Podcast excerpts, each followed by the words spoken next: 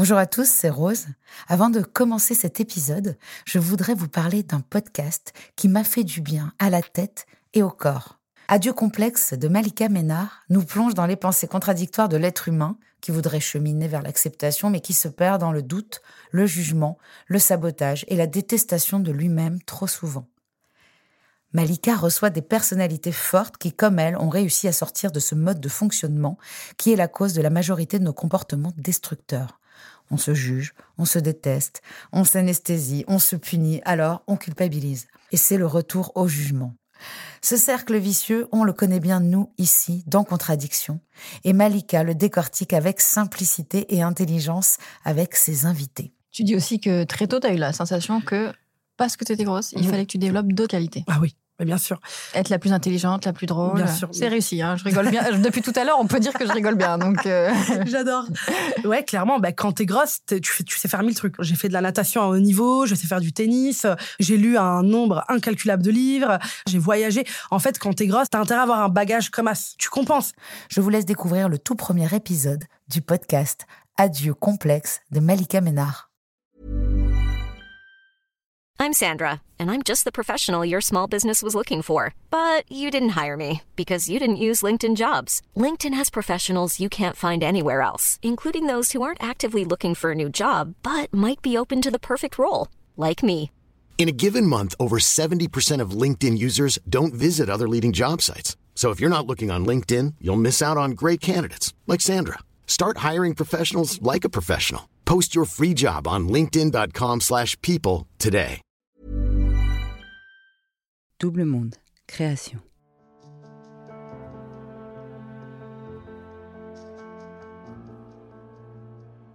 Sois sobre et tais-toi explore le côté lumineux des contradictions humaines. Comment consommer mieux, ralentir, observer, se suffire et revenir à une sobriété dans tous les domaines de notre vie. Des invités qui ont trouvé la clé de leur bonheur en refusant l'aliénation à une consommation outrancière, que ce soit de produits stupéfiants, de matériel, d'énergie ou de comportements nocifs ou addictifs, nous livrent leurs pratiques quotidiennes, leurs secrets et nous éclairent sur un nouveau mode de vie, loin de l'ébriété générale. J'en profiterai pour vous partager tout ce qui fait qu'aujourd'hui, je vais de mieux en mieux.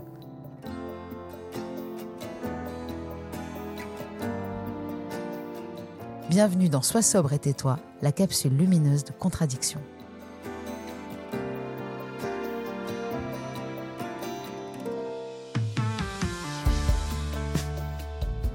J'ai quitté les réseaux sociaux et les applications qui me faisaient perdre mon temps, mon énergie, mon estime. L'interaction était devenue une drogue parmi les autres. Et je m'y connais bien. Je pratique l'abstinence parce que la modération est trop compliquée pour moi. Ce qui ne m'empêche pas d'être abonné à Netflix, Canal, Amazon Prime et Apple TV. Il appartient à chacun de trouver un équilibre entre le réel et le virtuel. Encore faut-il se rendre compte de nos comportements addictifs. Binge-watching, achat en ligne compulsif, addiction aux jeux d'argent, au sexe en ligne, au smartphone. Internet est le vecteur d'une multitude de comportements addictifs que l'on retrouve sous la terminologie généraliste de cyberdépendance. Mon invité, Aurélien Guilleneuf, est hypnothérapeute, spécialiste notamment dans la gestion de la dépendance aux écrans. Il a passé dix ans de sa vie dans la communication, le digital, l'animation de réseaux sociaux. Son livre Vivez mieux avec vos écrans n'a ni vocation à être alarmiste ni à être naïf. Son unique objectif est de proposer une nouvelle approche du sujet pour permettre de définir une meilleure utilisation des écrans propres à chacun.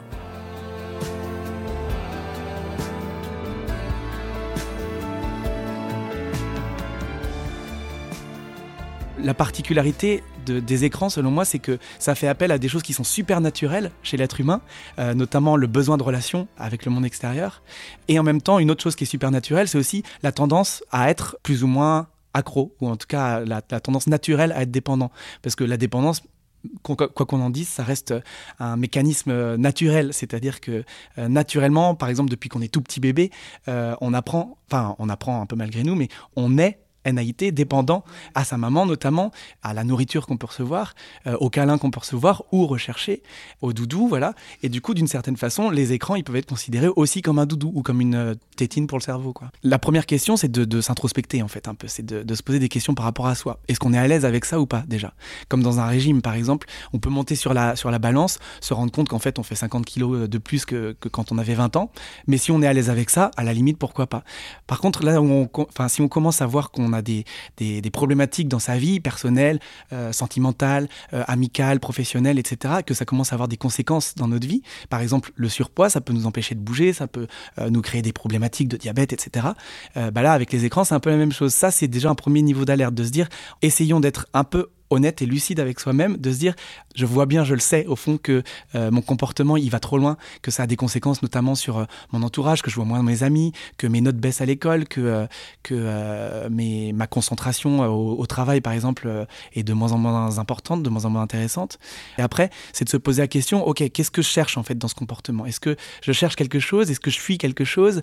Et puis après, bah, de voir de quelle façon est-ce qu'on peut, dans la pratique, trouver des solutions, parce qu'il y en a des solutions. L'idée, c'est aussi de se dire qu'est-ce que c'est les bonnes solutions pour moi, quoi, pour trouver le bon équilibre. Il y a des personnes qui vont fuir euh, euh, la solitude, par exemple. Euh, dans les moments de solitude, ils vont pas supporter d'être d'être seuls avec leurs propres pensées, et donc du coup, ils vont avoir ce besoin de, bah, je sais pas, de swiper, de, de, de scroller sur Instagram, de faire du shopping, de regarder du porno, de, enfin voilà. Et du coup, il va y avoir cette, ce comportement qui à la base vient en quelque sorte euh, assouvir une sorte de recherche de plaisir. Euh, donc c'est pas forcément une recherche de quelque chose, ça peut être aussi la fuite de quelque chose. Donc dans le, la première étape dont je parlais tout à l'heure d'introspection un peu, c'est aussi ça, c'est de se dire en fait qu'est-ce que je cherche exactement dans ce comportement, qu'est-ce que je fuis et qu'est-ce que ce comportement m'apporte réellement? Pour aussi réussir à trouver l'équilibre en fait, de se dire euh, en fait il y a certainement une bonne intention derrière derrière ce comportement. qu'est-ce que c'est cette intention? Et de quelle façon est-ce que peut-être cette intention là je peux la remplir par d'autres comportements? Euh, ça peut être appeler quelqu'un, ça peut être aller se balader, ça peut être lire un livre.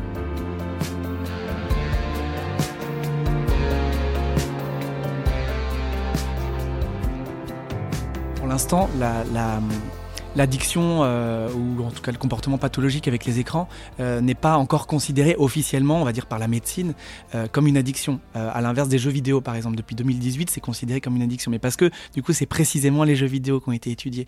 Là, les écrans, c'est un sujet tellement vaste que c'est compliqué de, d'identifier exactement ce qui fait qu'on peut devenir plus ou moins accro aux écrans.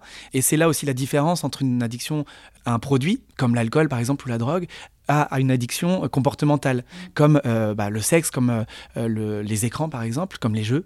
Et donc ce qui est particulier sur le sujet, c'est justement qu'effectivement c'est facile d'accès, c'est rapide d'accès et c'est infini aussi. Et c'est ce qui fait la particularité du sujet écran, c'est qu'effectivement c'est quelque chose qu'on a dans la poche.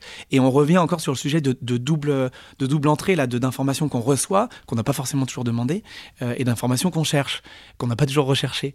Et donc il y a effectivement un, un effet un peu pernicieux là-dedans de, de se dire en fait, euh, on a dans le creux de la poche accès à un milliard de choses, même des, milliards, je sais pas, des, billions, je sais pas comment dire, euh, de, de, contenu en tout genre. Euh, et c'est tellement rapide et tellement facile d'accès qu'en fait, le cerveau, il va associer automatiquement ce, comportement à un comportement ultra facile parce que on n'a pas besoin de faire d'efforts. Dans les personnes que j'ai rencontrées, par exemple, ou que j'ai accompagnées en, thérapie ou dans, ma, dans, le podcast que j'avais fait sur, le, sur les addictions numériques, euh, j'ai rencontré des personnes qui effectivement avaient pu se, retrouver confrontées à un comportement vraiment super excessif et se rendre compte que justement ça posait problème. Euh, je pense euh, par exemple à, un homme qui était addict au, porno, il a continué ce comportement pendant assez longtemps en se disant qu'à la base ça lui procurait du plaisir. Et puis il y a un moment où il s'est rendu compte que bah, en fait euh, sa problématique a commencé aussi à toucher sa vie sentimentale et sa vie sexuelle avec sa femme et que du coup de fil en aiguille bah, ça a pu aussi avoir des répercussions sur justement euh, son couple.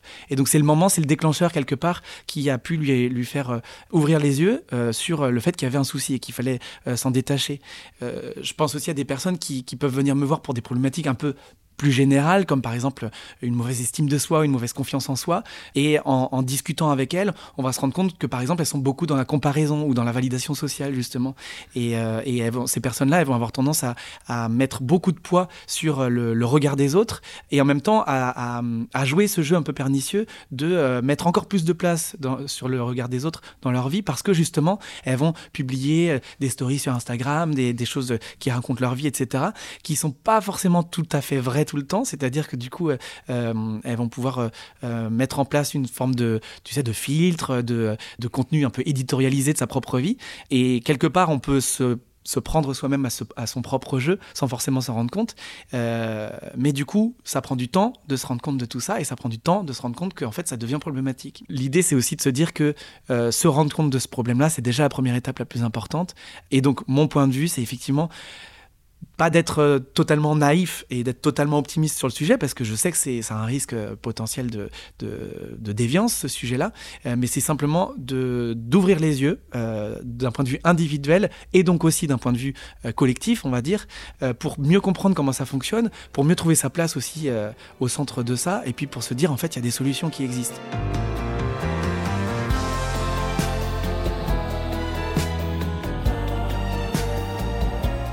Rendez-vous chaque semaine sur toutes vos plateformes de podcast préférées.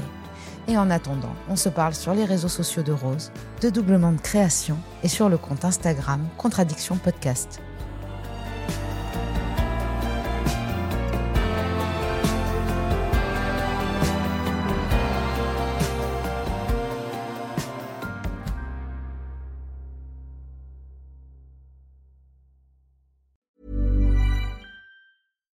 When you make decisions for your company, you look for the no-brainers. And if you have a lot of mailing to do, stamps.com is the ultimate no-brainer. It streamlines your processes to make your business more efficient, which makes you less busy. Mail checks, invoices, legal documents, and everything you need to keep your business running with stamps.com. Seamlessly connect with every major marketplace and shopping cart.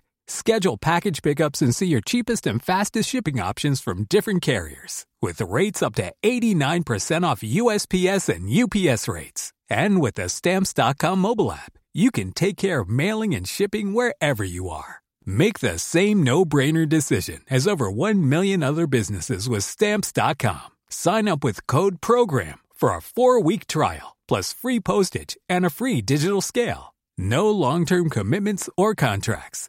That's stamps.com. Code program.